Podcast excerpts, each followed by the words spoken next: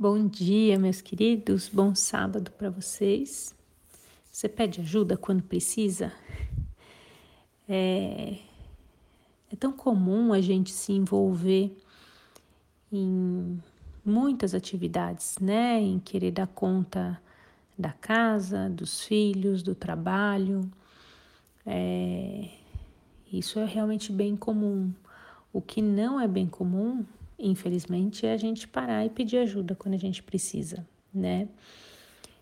Em momentos de crise, em momentos que a gente é, tá muito cansado mesmo, a gente tem que olhar ao redor e ver qual é a rede de apoio que a gente tem. Não basta ter uma rede de apoio é, e você não usar, não, não, né, não não externar que você está precisando de algum apoio, que você está precisando de alguma ajuda. Né? Essa ajuda ela pode vir tanto do, é, do seu companheiro, da pessoa que, que vive com você, quanto dos seus pais, quanto de amigos, né? A nossa vida, se a gente for ver, né, todas as, as áreas, né, e pessoas com as quais a gente se relaciona, é, tem pessoas que podem nos ajudar para determinadas situações, né? Então, tem alguns amigos que sabem é, coisas pelas quais a gente está passando, porque já passaram por situações parecidas.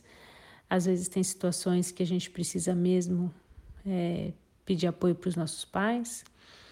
É, tem situações que a gente pode e deve contar com o apoio do nosso cônjuge. Então, é, a gente pode dividir esse pedido de ajuda, a gente pode usar dessa rede de apoio, a gente não precisa ficar carregando tudo sozinho. Do ponto de vista sistêmico, é, quando a gente carrega tudo, quando a gente tem essa força, que é uma força, né, de querer resolver tudo, é, não deixa de ser uma força, não deixa de ser um. É, uma atitude louvável até, né? Porque a gente fala, bom, vou, vou tocando da maneira que dá, sem incomodar ninguém, sem demandar para ninguém, né? É, só que, é, primeiro, né, que isso não é saudável, é a primeira coisa. E a segunda coisa, então, do ponto de vista sistêmico, a gente está carregando muitas histórias dos nossos ancestrais quando a gente faz isso. É, também não é errado, digamos assim. A gente está tentando honrar a história dos nossos ancestrais, fazer o que eles não puderam fazer, é, realizar algumas coisas que ficaram paradas, né? Que não, não, não deslancharam por emaranhamentos deles, né? Dos ancestrais. Então é louvável também, por isso que a gente se sente bem quando a gente está sobrecarregado, quando a gente se sente bem quando a gente está realizando um monte de coisas, porque a gente, afinal de contas, está carregando nossos ancestrais. Só que, porque isso é pesado, né? É porque a gente está honrando os nossos ancestrais com a nossa própria vida. É tão melhor, é tão mais bonito e mais leve a gente poder honrar os nossos ancestrais com o nosso coração, né? Com a nossa alma. A gente sabe e honra tudo que eles já fizeram. A gente sabe e honra onde eles já chegaram. E aí a gente pode então é, deixá-los com a história deles, né? Não tem coisa melhor para um pai, para uma mãe, de ver o filho seguindo para sua própria vida, é, sentar querendo voltar e resolver a vida dos pais mesmo, né? Durante sessões de constelação a gente vê isso, assim, que os filhos invertem a hierarquia e por amor querem resolver as histórias dos pais. É, só que isso fica pesado para o filho, né? Porque o, o problema ou a questão é maior do que ele, ele é pequeno para resolver aquilo. E também é pesado para os pais. Quando os pais veem que o filho não vai, não deslancha, porque está preocupado para resolver algo que é deles, né? Tira a força deles, dos pais, é, e tira a força dos filhos. Então, quando a gente em uma constelação percebe esse movimento, né? e pede então para falar algumas frases, né, frases de cura e olhar para essas questões, é, o sistema todo fica mais leve, né? O filho pode seguir adiante de maneira mais leve, como eu falei,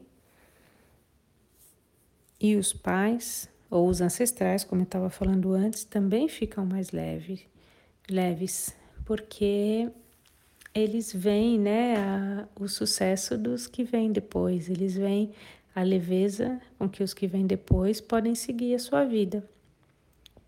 E isso é bonito, né? É, cada um no seu lugar, cada um olhando para a sua vida com a força que tem de vida mesmo.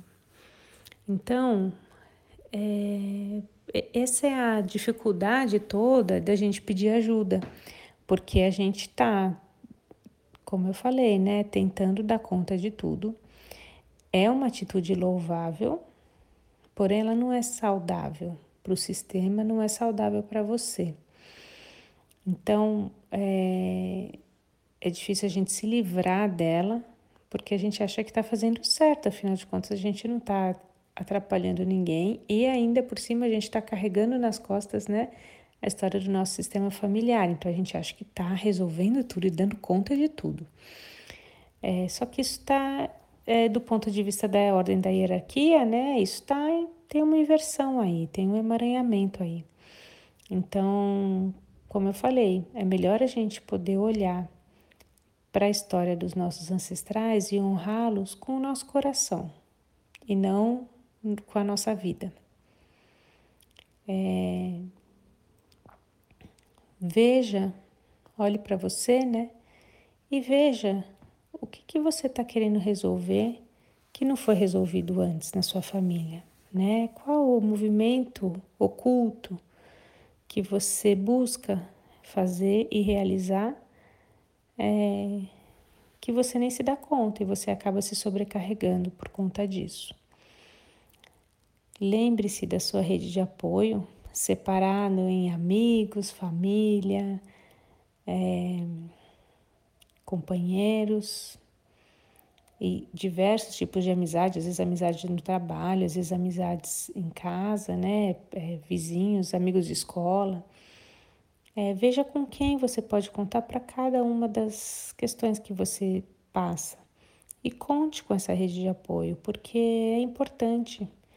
É importante pedir quando é preciso, quando se precisa de ajuda, tá bom? Eu quero deixar vocês com esse pensamento hoje. Não esquece de voltar lá no Instagram e comentar o que, que você achou, como você vê, como você se vê é, nesse processo de crescimento também, né? Pedir ajuda também é um processo de crescimento, tá bom? Volta lá e comenta lá no post para mim. A gente se vê, a gente se fala amanhã, pode também. A gente vai se vendo nos stories, né? E eu espero vocês aqui. A gente conversa de novo no domingo. Um beijo.